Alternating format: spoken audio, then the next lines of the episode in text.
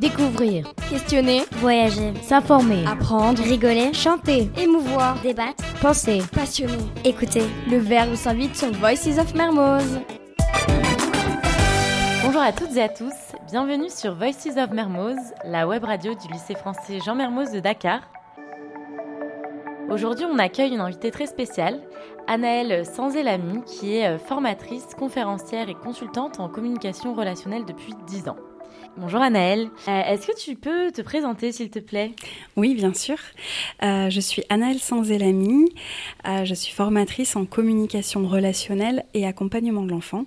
Et en quoi consiste ton travail alors? La plus grosse partie de mon travail, c'est de former les acteurs éducatifs à la communication relationnelle. Donc ça va être euh, les parents, les grands-parents, en passant par les assistantes maternelles, le personnel soignant, euh, les éducateurs, les enseignants, les orthophonistes, etc. etc. Euh, je travaille également avec des élèves, hein, des élèves du CP au CM2, pour leur apprendre les bases de la communication relationnelle dès les bancs de l'école. Et du coup, toi Anaëlle, pourquoi tu interviens dans les écoles? Euh, c'est vraiment un constat que j'ai fait euh, au cours des années. Régulièrement, il y avait un, une pensée qui me venait, c'est euh, c'est à l'école qu'on devrait apprendre tout ça. Ce serait tellement plus facile en fait d'apprendre à communiquer des tout petits plutôt que de voir se rééduquer à l'âge adulte. Et on sait à quel point la rééducation, c'est quelque chose de compliqué quand on a pris des mauvaises habitudes de communication. Et, euh, et, voilà, si on l'apprenait dès l'école, euh, ça nous permettrait euh, eh bien, d'avoir des compétences non seulement en maths, en français, en histoire géo, en art, en sciences, euh, mais également en relations humaines. Et il y a beaucoup de gens qui, qui ont de superbes diplômes, qui ont une vie professionnelle riche, mais qui sont en échec dans leurs relations avec les autres. Et finalement, réussir sa vie, est-ce que c'est ça? Est-ce que c'est réussir juste scolairement, professionnellement euh, Ou alors est-ce qu'il euh, y a toute une autre dimension qui fait qu'on a réussi sa vie? Euh, Je pense qu'on a tous la réponse. Est-ce que tu peux nous expliquer ce que tu as fait cette semaine avec les élèves de Mermoz? Alors j'ai commencé euh, lundi euh, une série de cinq ateliers avec trois classes de l'école, euh, une classe de CE2, une classe de CM1, une classe de CM2. Et euh, nous avons exploré différents thèmes euh, pour commencer euh, la, découverte des émotions, qu'est-ce qui se passe à l'intérieur de nous concrètement, pourquoi à certains moments nous n'arrivons plus à, à être fonctionnel dans notre relation avec les autres, pourquoi est-ce que nous pouvons nous sentir lourds, pourquoi la concentration parfois en classe euh, est fragile à cause de ces émotions? Euh, par exemple, après une récréation on, on, a pu avoir quelques échanges un peu houleux avec les camarades ou se bagarrer. Euh, donc ça a beaucoup aidé les élèves de, de, mettre des mots en fait sur quelque chose qu'ils vivent tous les jours, mais dont on parle finalement très peu. Donc euh, le premier thème, à la découverte des émotions et des besoins. Parce que derrière euh, chaque émotion, il y a des besoins, des besoins qui euh, nécessitent d'être comblés pour qu'on retrouve du confort dans notre relation avec les autres et du confort personnel tout simplement. Ils ont ensuite découvert les outils de l'empathie et ces outils qui permettent eh bien, de se connecter aussi aux émotions et aux besoins des autres, qui permettent de, mieux comprendre les autres et qui permettent surtout aux autres de se sentir euh, reconnus, compris, euh, écoutés.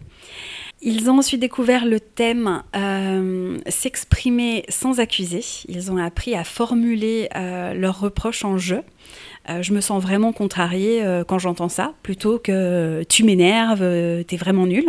voilà, et on, on a on a beaucoup plus tendance en fait à formuler nos reproches en tu. Et ce sont des reproches qui sont euh, moins bien accueillis et qui euh, permettent rarement la remise en question chez l'autre. Alors que les reproches en jeu, euh, bien qu'il ne soit jamais agréable de recevoir des reproches, peu importe la, la, formulation, mais en tout cas, ils sont accueillis plus facilement et ils laissent une possibilité de remise en question, de réflexion plus importante chez l'autre. Donc, je tue, ils ont ensuite découvert euh, aujourd'hui la résolution euh, de conflits. Comment euh, résoudre habilement euh, les conflits que nous pouvons rencontrer avec les autres. Ce sont des choses euh, que l'on apprend en entreprise parfois, les conseillers syndicaux, les, les, conseillers matrimoniaux transmettent ces outils de la résolution de conflits, mais on n'a pas tendance à l'utiliser euh, dans la sphère privée, dans la sphère familiale, et pourtant, euh, euh, c'est un trésor pour les relations de pouvoir se positionner comme des partenaires avec les autres plutôt comme des adversaires. Au lieu de placer le problème entre nous et de se dire ben non c'est moi qui ai raison, non c'est moi, je suis pas d'accord, et eh bien tout simplement se mettre du même côté. On est une équipe, et on met le problème devant nous et on bosse ensemble finalement euh, pour trouver des solutions qui vont faire l'affaire de l'un et de l'autre. Donc voilà le programme euh, de ces trois classes euh, cette semaine et on a eu vraiment des pépites. On a eu des interventions d'élèves qui étaient qui étaient drôles, qui étaient touchantes, qui étaient bouleversantes à certains moments.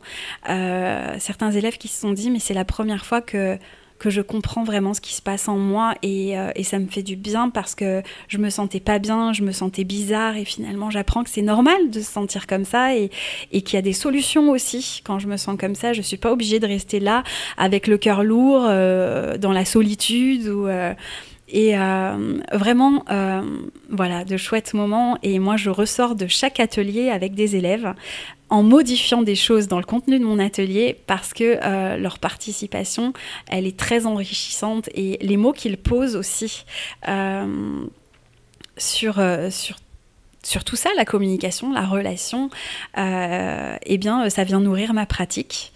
Et je pense que qui de mieux placé finalement pour parler à un enfant euh, qu'un enfant avec ses mots d'enfant. Donc euh, je, suis reconnaissante pour chacun euh, des moments que j'ai passés avec eux cette semaine. C'est vrai que quand je suis passée dans les classes, j'ai vraiment ressenti une énergie d'apaisement. je sais que tu as travaillé aussi avec des adultes cette semaine. C'était dans quel cadre Oui, alors, je suis intervenue deux demi-journées cette semaine auprès des enseignants qui le désiraient. Euh, la première euh, demi-journée, euh, c'était l'exploration du thème euh, de, euh, des émotions. Comment faire face euh, aux, émotions des élèves, la colère, la frustration, le découragement, pour favoriser leur disponibilité aux apprentissages? Un, élève qui a un réservoir émotionnel trop lourd, c'est un élève qui ne va plus avoir accès avec efficacité à, sa motivation, à son courage, à sa, à sa curiosité, euh, il va être parasité quelque part par tout ce qui se passe en lui. Euh, donc un enseignant a besoin euh, d'élèves avec une certaine disponibilité émotionnelle pour pouvoir faire leur travail aussi et transmettre du savoir avec efficacité et durabilité. Donc ça, c'était les thèmes du premier jour. Et la deuxième demi-journée euh, visait euh, la coopération des élèves, quels sont les obstacles à la coopération des élèves et comment éviter euh, ces obstacles avec des outils de communication simples, efficaces et surtout respectueux. Et du coup, je vais aussi te poser une question assez typique, mais, mais qu'est-ce que tu retires de cette expérience au lycée Mermoz? Alors euh, déjà la découverte d'un pays que je ne connaissais pas, donc c'est euh, toujours euh, très agréable de, sortir de sa zone de confort, de, voir autre chose, d'avoir des discussions avec des gens qui vivent autre chose. donc très riche, j'aimerais rester plus longtemps et pouvoir profiter plus du pays, mais c'était déjà très agréable pour moi et surtout quelques jours parsemés de superbes rencontres, d'échanges très intéressants avec les adultes comme euh, avec les enfants.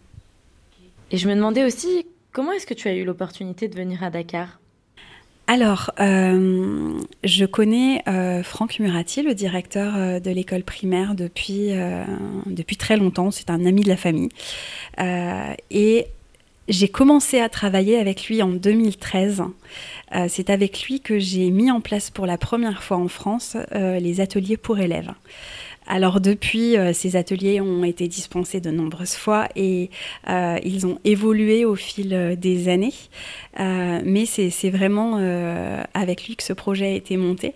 Et lorsqu'il a pris la direction à, Dakar, il m'a dit mais j'aimerais tellement en fait que les élèves d'ici puissent bénéficier de ces outils-là, que les, enseignants aussi puissent avoir accès à cette formation.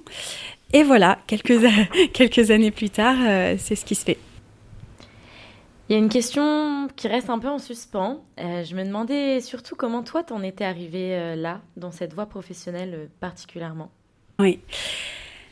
Alors je dis souvent, c'est ce métier qui m'a choisi avant que je le choisisse. je vais faire un petit flashback. il y a presque 16 ans maintenant, je deviens maman. À l'époque, je suis photographe, donc euh, rien à voir avec ce que je fais aujourd'hui, euh, même si euh, je, je suis très intéressée par l'humain. je suis photographe dans tout ce qui entoure la parentalité et je fais de la photothérapie, donc des séances photo avec des gens qui, qui sont dans dans un cheminement de réconciliation avec leur image.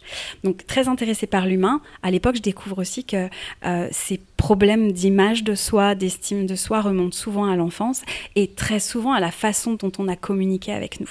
Donc je suis déjà interpellée euh, alors que je suis euh, toute jeune par, par cette importance de la communication.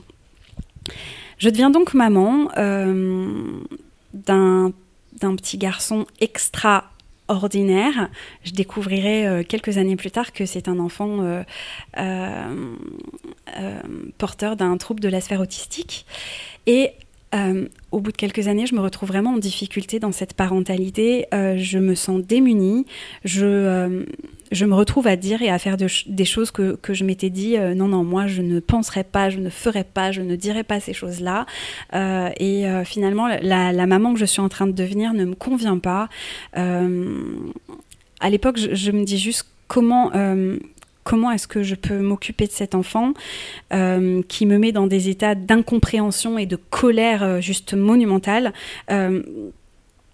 Comment m'occuper de lui euh, comment euh, être une maman suffisamment bonne. Euh, et je crois que j'ai tout ressenti avec cet enfant. le plus grand des désarrois, j'ai eu envie de faire mes valises et plus jamais revenir. J'ai eu envie de, de me montrer violente avec lui. Je crois qu'aujourd'hui, je peux tout entendre des parents parce que je pense avoir tout pensé un jour. Et je pars à la recherche euh, d'outils pour m'occuper de cet enfant euh, avec le, maximum de, respect, de bienveillance, euh, d'adresse. Et je découvre la communication relationnelle. Donc on peut l'appeler communication positive, discipline positive, éducation bienveillante. Il y, a plein de mots là-dessus. Il y a plein d'approches différentes. Moi, je, je découvre déjà l'approche de Faber et Maslich. Et en fait, ça change ma vie de famille ça change ma vie de famille. Au départ, j'y vais pour changer le comportement de mon fils. Et en fait, je me rends compte que euh, si je veux euh, qu'il se passe quelque chose avec le comportement de mon fils, il faut déjà que moi, je change ma façon de communiquer. Et euh, c'est vraiment une rencontre avec moi à ce moment-là. Et, et quand je, je, donc je fais cet, atelier-là, je le, je le, découvre à Paris, parce que dans ma région, à l'époque, il n'y a rien. Je suis dans le sud de la France. Et je rentre dans le sud de la France avec juste euh, une envie dans mes tripes, c'est de partager ça avec d'autres familles qui, qui peuvent peut-être ressentir la même chose que moi, et je sais qu'ils sont nombreux. Et je commence donc à faire des, ateliers pour parents. Au début, c'est bénévole. Et puis, ça commence à prendre de plus en plus d'ampleur. Je décide, euh, du coup, euh, de monter une activité avec ça. Et à un moment donné, euh, ben, il faut faire un choix. Je peux pas être maman, photographe, animatrice d'ateliers pour parents. c'est trop de choses. De la photo, je peux en faire n'importe quand. Donc, je, je, choisis à ce moment-là l'animation d'ateliers de parentalité. Dans un premier temps, c'était vraiment que des parents. Euh, mais parce que ça a pris, ça m'a dépassé en fait l'ampleur que ça a pris. Je m'attendais pas euh, à ça et je me suis mise à avoir des demandes de professionnels de plus en plus. Donc je ne pouvais plus euh, faire ça comme ça un petit peu le week-end, le soir. Et puis à un moment donné, euh, eh bien j'ai eu de plus en plus de professionnels et j'ai euh, élargi aussi euh, ma propre formation. Je me suis formée à différentes approches, à différentes choses. mon expérience m'a aussi fait évoluer.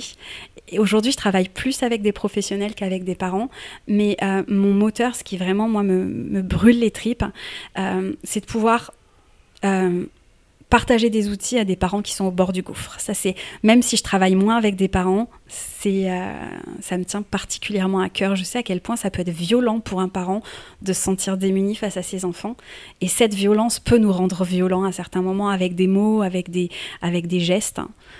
Et euh, voilà.